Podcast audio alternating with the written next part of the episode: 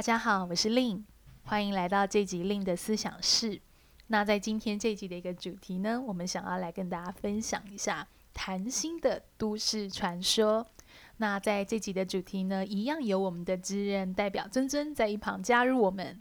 大家好，我是呃不太会谈心的职人代表尊尊。大家好，我以为你是一个很会谈心的人呢。我发现，在入这一行之后，发现自己过去谈心的技巧都不太好，这样我有点生硬，就是嗯，从来没有去想过这个策略跟这个我的那个筹码是什么，所以常常往往就是我要多少这样子。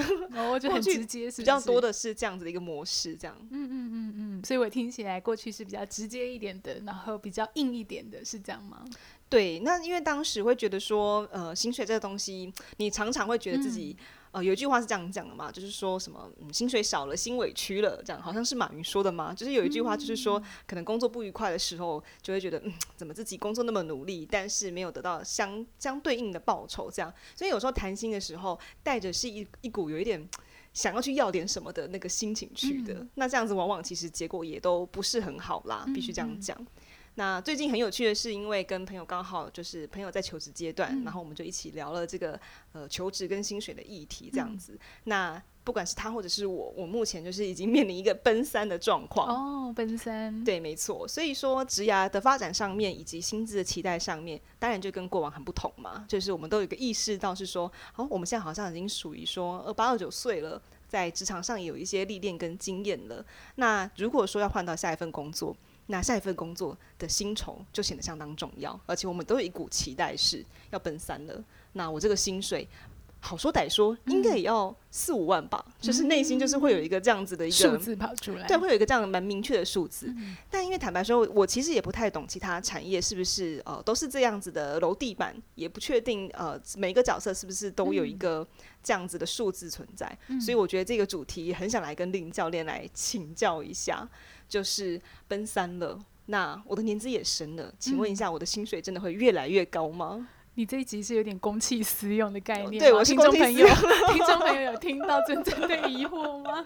这个很重要哎。OK OK，好，我觉得奔三这个呃议题跟谈心这个议题，其实我觉得是很多人会关注的，所以我不晓得正在听这个 Podcast 的朋友们，你们是不是也有跟尊尊有一些一样的一个想法？那我必须要说，呃，我觉得谈心它真的是有点艺术艺术的一个东西。我所谓艺术是它可能有一些。些技术，那个技术就是啊，我在什么时候对的时机出手，或者是我怎么去盘点我的筹码，我怎么去看这个局，嗯、因为它其实就是谈判嘛。如果你把薪水拿掉，就是谈判。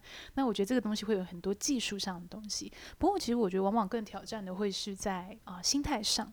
嗯、我们在面对这个议题，我们的心态上到底诶是不是落地的？哦、呃，为什么我会讲落地的？是因为刚刚你在讲到奔三，你会有一个数字上对、呃、的一个期待。那我确实有遇过，我记得、呃、我有些 candidate 哦、呃，他因为我是呃有在做猎头嘛，那我也遇到有一些 candidate，就是我的求职者，诶，他就突然丢了一个三十趴的数字给我。哦，那我就有点好奇了，我就问他说，嗯，那你丢这个呃三十 percent 的一个成长，你的衡量是啊、呃、为什么呢？你怎么会丢这个数字呢？哦，那结果他给我的回答是，哦，因为我最近要结婚了，我有开始有房贷的压力了。哦，他的开销变多了，这样子。那我就觉得是说，诶，如果今天我们要来去谈一个谈心的这种啊、呃、胜算好了，或者这种有利的程度，其实这样的一个理由就会比较难能去说服我，因为回归到呃雇主他要给你核心的那个标准，可能更多的是就你的一个事情上，哦、呃，你的能力上。嗯跟你可以贡献交换的一个价值会是什么？可能雇主他可以给你的是舞台，给你的资源，给他公司的名气。那回归到你个人能够去交换的会是什么呢？所以像刚刚他的呃，就是说回答是因为我有房贷，就会比较难说服我。哦，因为这样子的逻辑就等于是说，诶，雇主你要为了我的生活跟我现在生存的需求而给我这样的薪水，嗯，那这也有点像是。我我们这些奔三的职场人可能会觉得说，嗯，我就是要三十岁了，我的薪水理应不就是要这样吗？嗯、可是我如果说拿不出对应的价值，或者是在这个职位上面所需的专业能力，嗯、这东西好像也是谈不下去，对不对？嗯，所以我觉得其实如果真的是有各位听众朋友，你已经到了奔三，诶，开始在严肃思考这个薪资的议题，嗯、我觉得这是好的。哦，就是我所谓那个好的是，诶，有些人可能他就会更认真在落地的思考是，假设今天我要要求四万，我要要求五万，那我连带要多负的责任会是什么啊？这个其实我觉得比较是伴随着我们在丢这个数字要去思考的，因为其实我遇过蛮有趣的一个现象，我发现其实我在遇到相较年轻的职场人，他们在丢这个数字的时候，其实是比较单向式的，就是说比较站在我们自己的立场去，诶，我觉得我就是要三万五，越高越好，我要三万八，我要呃五万。可是他可能在丢这个数字的时候，他忘记了是，哎，对啊，那假设对方真的愿意给我从三万八到五万。他看到的是什么？三万八到五万 这个数字，我当然知道这是个举例啦，但但就是说，我这数字也是蛮不错的，这样子内心心动动这样。哦，OK，好，今天这集你真的不能公器私用，真的不能公器私用。听众朋友有发现他的差题吗？一直一直在丢一些就是饵出来这样子。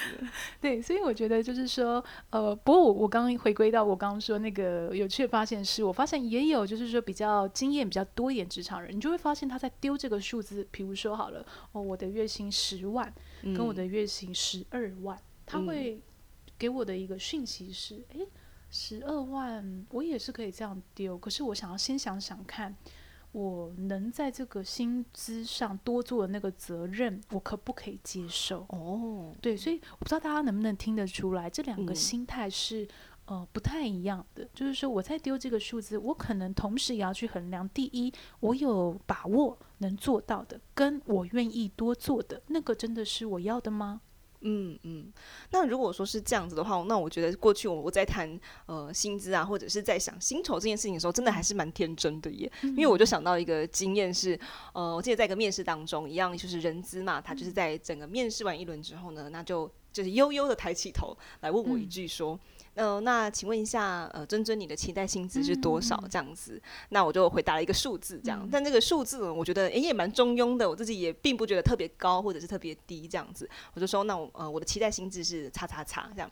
然后他就问我说，马上就问了我一句说，嗯，那你这个开这个薪资有什么理由吗？这样子。然后我就回答了一个应该也是会让令跌倒的一个回答，就是这也是分享出来，无私的分享出来跟大家来来来讨论这样子。就是我当时就回答他说。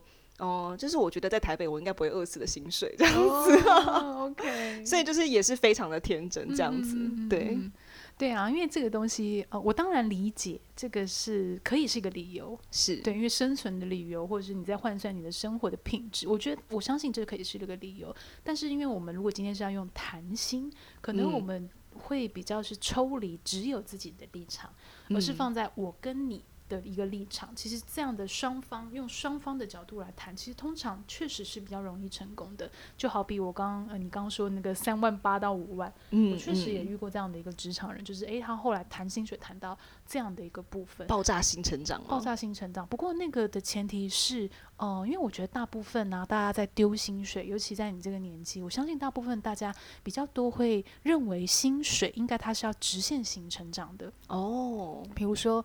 我今天两万四，到三万二，接下来我要到三万八，好像它是一个要这样上去的。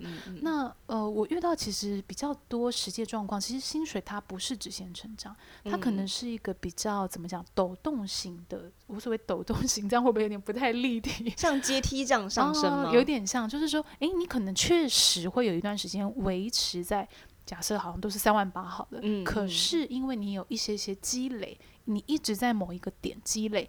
诶，结果一个 timing 被看到了，诶，就突然上去了。像我刚刚提到那个职场人，他就是这样一直在他的点，一直去做某一件事情，他一直在积累他的筹码。嗯、那我觉得他是很有意识在积累自己的，嗯、那也就变成说他的筹码其实是好的。所以其实当遇到了一个对的时机，不管它叫做产业爆发，嗯、或者是它叫做遇到伯乐，嗯、或者是它叫做遇到什么特殊状况，诶。那他的薪水就容易上去了，所以其实我遇到真的是比较常见的，呃实际案例的这种成长都是这样子的。哦，所以我这边听到两个讯息，嗯、一个就是说职场人在自己过去的工作积累中、嗯、有没有一些东西是在下一个工作阶段会被看到的一个点。嗯、因为我刚刚教练讲的那个经历，其实我身边也有发生过。哎，他也是在一个呃一过了一年两年，在某一个领域耕耘了很久之后，嗯、也是在某一个点突然大爆炸这样子。对，就变得很热。对，变得很热这样。那现在据我所知，应该也是上升中这样子。哦、对，所以我觉得这个积累很重要，在以职场人角度来看。那另外一个就是说。就是雇主为什么要给你这个薪水嘛？嗯、那那个价值又是什么？你们能说出让雇主能够接受、嗯、给你高薪的这个理由，也是很重要。嗯、因为我觉得这个逻辑就会比较说得通。嗯、因为假设我们的对自己的期待是我奔三，我就是要多少？嗯、那站在雇主的角度来看，确实不是那么 make sense 的。他也没有必要去来填补你这个、嗯、这一个薪资的洞嘛。嗯，因为我确实遇到很多的雇主，他并不会因为你是三字的头。对，比如说三十就特别给你什么哦，其实很少的，还是回归到可能你你这个人整体的一些印象值，你的呃专业性啊，你自己的 reputation 就有点像你的品牌，有点像你的名誉，跟你有自信哦、可以做到的事。我所谓有自信做到的事是，比如说雇主他在听你的面试，或是在啊、呃、跟你这个人。对谈的过程，他可以感觉你已经有个很成熟的模式，有一些很成熟的成功经验，嗯嗯、而且你还可以稳定的把这个模式带到我们公司啊、我们的这个位置上。嗯、因为你会做，你做过，不代表你是稳定的，就是说你有那个模式。所以当雇主他越能接收到这件事情，其实他就越能去有空间给你那个薪资上啊、呃、的成长，这样子。那我另外有个好奇，就是说，假设今天我一样想要高薪好了，嗯、那当然我也要负连带的责任嘛。嗯、那这个责任有一个部分是，比如说带团队，嗯、可能是扛业绩，或者是我可能要创造更多的价值。嗯、那假设我今天是一个独立的工作者，那我可能在这公司里面没有打算要带团队，那我可能也没有要特别合作的对象或者什么的，嗯、那我还能谈到高薪吗？这还是有可能的吗？嗯。哦、如果你是独立的角色，就是说，这可能要看你的产业、你的领域，或者是这些公司的体制。我所谓有一些公司的体制，比如说有一些公司，它就是必须要到带人。有一些产业它是这样子啊，嗯、就必须要到带人，才可能有薪资上的涨幅哦。那这个东西你可能就要提前去思考了，因为有的人的个性他可能喜欢独立作业，或者是独立一条龙的 own 一些事情。那比如说像外商哦，对像有些美商啊、嗯、外商，它容易会有所谓的呃 IC，我所谓的 IC 就是 individual contributor，他不带人的，他就是自己在他的角色 perform 很好，然后 perform 很高效。呃，这样的一个部分，那可能确实也是有这样的一个职位的啊、呃、设计。不过，可能在这样的一个角色，有时候实际的权利有时候是比较少的。比如说，哎、哦，虽然听起来自由，可是可能是在某一个框架下你去 perform，你可能不一定是有直接决定决策呃的权利。哦、也许你的老板在呃香港，也许你的老板在哪里，类似是这样。那回归到，比如说，如果是 people manager，那他可能。确实有机会、有空间去做到所谓的决策。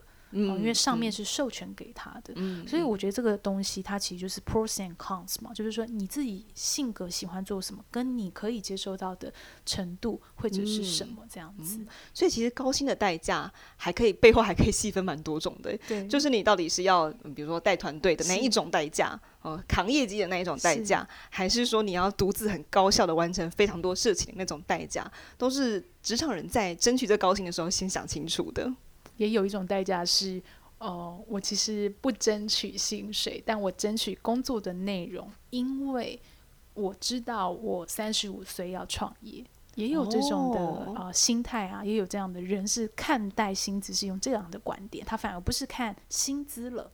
哦，所以其实薪水只是这一个三十岁的关卡的一环嘛，嗯、就是在我们在讲都市传说当中谈薪水的这个只是其中的一环，嗯、因为有些人可能到了三十岁，他需求的或许是某一个空间上面的成长，嗯、他想要在这个职位上面有更多的发挥，就是有点像是蹲低嘛，然后等待可能三十五或四十岁一个。呃，跃升一跳，让他累积到了某一个程度的专业，这样子。对，确实也是有。所以，因为我觉得在我们现在的职涯是很动态的。比如说，很多人说啊，要不要斜杠？我要不要做 freelancer？我要不要开两人工作室？我要不要自己创业？我要在公司工作吗？这都可以是选项。所以就变成说，其实薪资谈判那就更个人化了。嗯那今天这个谈心的都市传说，我听到了三个非常重要的重点。第一个，打破传说迷思，就是所谓年资越深，薪水就真的越高吗？其实教练已经刚刚跟我们分享过了，其实这不一定，这倒是真的不一定。重点是在于没有所谓的应该嘛，而是你过去的经验中，你到底有什么获得？可以在新的角色上面去做一个薪资的争取。那还有另外一个很重要的就是连带反应。你可能知道说啊，我可能这个薪水确实我谈高了，那雇主也愿意给我了。那可是相对的也会有呃新的责任进来。那在这个责任上面，我们其实还可以划分好几个小区域，就是你要带人啊，带人的责任你要担吗？还是说个人贡献的成就你要担吗？或者是说，诶，业绩的部分你要扛吗？这个其实都是一连串连环的反应。那由于就是今本集是公器私用集嘛，所以尊尊再来多问一个问题，我觉得应该也蛮多听友想来多了解的，就是说在三十岁这个关卡呢，女性的薪资跟男性的薪资跟他们想要的期待的会有所不同吗？应该是说，我觉得在这题上我很难给予一个绝对的答案。不过以我遇到比较多的实际案例。在奔三的这个年纪，我遇到比较多的女性，反而她可能在薪资的要求，有的人不一定再像以前这么高了。可能有一些啊、哦呃，我的 candidate 他会跟我提到，哦，他可能即将要结婚，或者是即将要生小孩，嗯、回归家庭，嗯、所以他可能现在更期待的是一个弹性的啊、呃、工作模式，这个胜过于他去谈薪水这件事情，哦、所以他的谈判标的可能就变了。他的谈判标的变成是：哎，我是不是能够提前一小时先去幼稚园接孩子呢？嗯，嗯，或者是有没有一些空间呢？可能我听到比较多的期待是这样。哦，当然有些特例，就是说，哎。是男性就不会有这样的一个呃期待了吗？我确实也有遇过有些男性，他还是有这样的一个期待，在在已经有孩子的一个男性上面，所以我觉得这个东西其实是也真的还是蛮个人化的。不过以我如果回归到你刚刚的问题，就是奔三的女性确实在薪资上好像有不一样的期待，然后回归到奔三的啊、呃、男性，有的人呢他是开始可以很务实的在思考薪水这个议题，比如说他可能去思考到哎。我在这个年纪，也许我不一定要结婚，但我可能在开始多了一些责任，不管是父母啊、呃、的照顾问题啊等等的。那可能有些人就开始很务实的在思考的是，诶，像我们刚刚聊的，哦，那我要不要带人？那我在这个公司有发展吗？嗯，我在这个团队容易被看见吗？啊、呃，那我要在公司工作吗？我就发现说，诶，在这个节点好像开始。很多人开始用一个比较正面务实的态度去面对这件事情了。嗯、那当然也有不一样的人，可能他是比较单向式的啊、呃，在面对这件事情。所谓单向式，就比较像我们刚刚一开始聊的，可能它是比较直接的，就啊，因为我要房贷，所以我的薪水要怎么样？嗯、那这个东西其实我觉得，就谈薪的逻辑上，其实就会比较少一点说服力。嗯，那所以我觉得这个都是我在啊、呃、实务上。会遇到蛮多不一样的一些情境吧。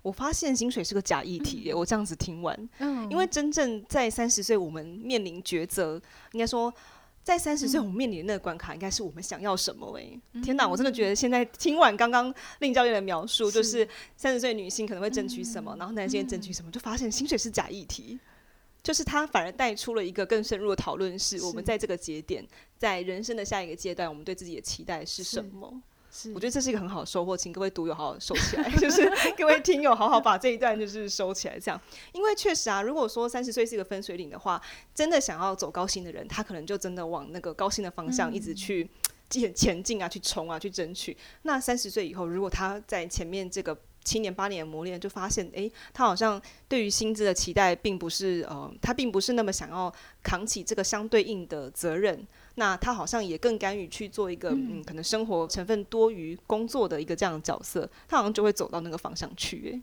嗯，我觉得我刚刚好像看到你头上有一个光跑，真的吗？有圣光这样子吗？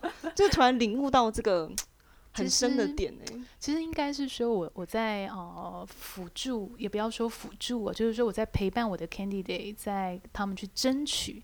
哦，薪资上面，其实我通常我也会去问他们，那到底在这个阶段对你来讲重要的是什么？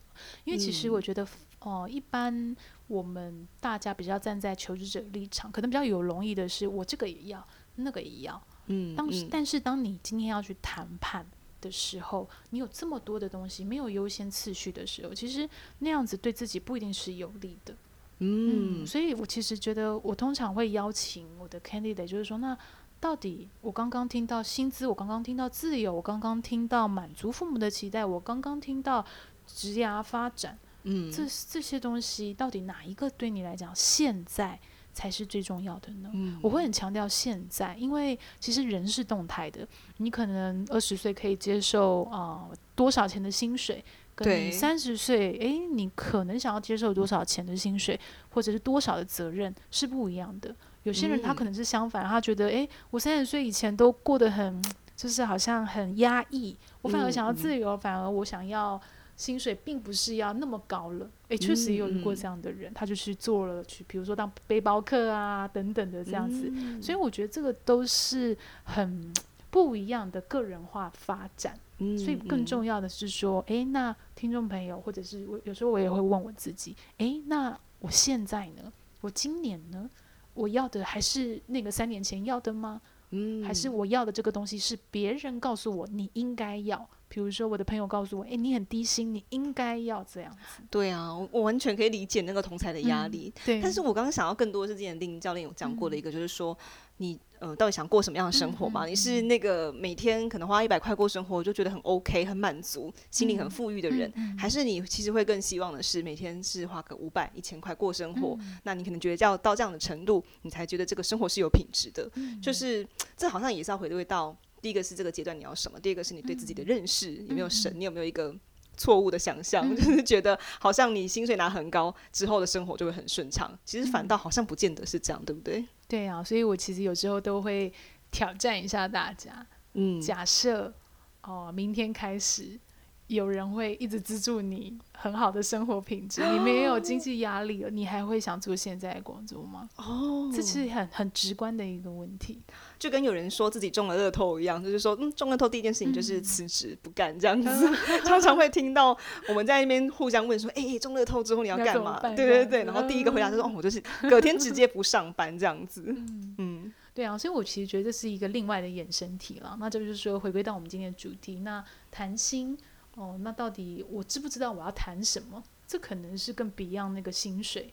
的一个最重要问题，要先问好自己的。好，那再来，我问完第一题，自己这样的一个问题，那第二我就来看薪水嘛。当然，你要去把生活成本啊、生活需求都算进去，那真的是没有问题的。嗯，那只是说反过来，在啊谈薪的现场，你可能。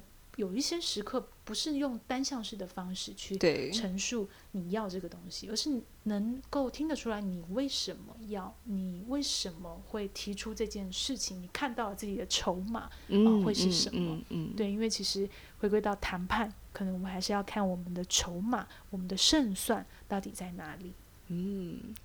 那相信薪资谈判应该是蛮多呃职场人会蛮苦手的一个部分，因为嗯、呃、每次就是心里面排有很多次，在薪资谈判的时候要怎么样，就是振振有词的跟雇主要求说好，我就是要叉叉万的薪水，然后等到雇主问的时候，就是气若游丝的说哦，就是依公司规定这样子。嗯、所以这部分想要请问领是这个这样子薪资谈判内容，在我们面试工作坊会有提到吗？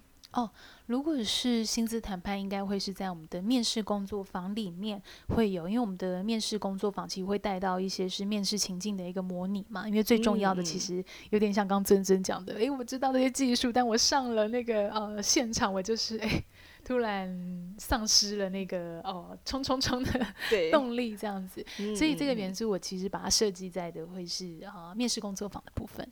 好啊，那今天时间也差不多了。那想问一下令教练，在薪资谈薪这一块，有没有想要给我们的听友一些提醒呢？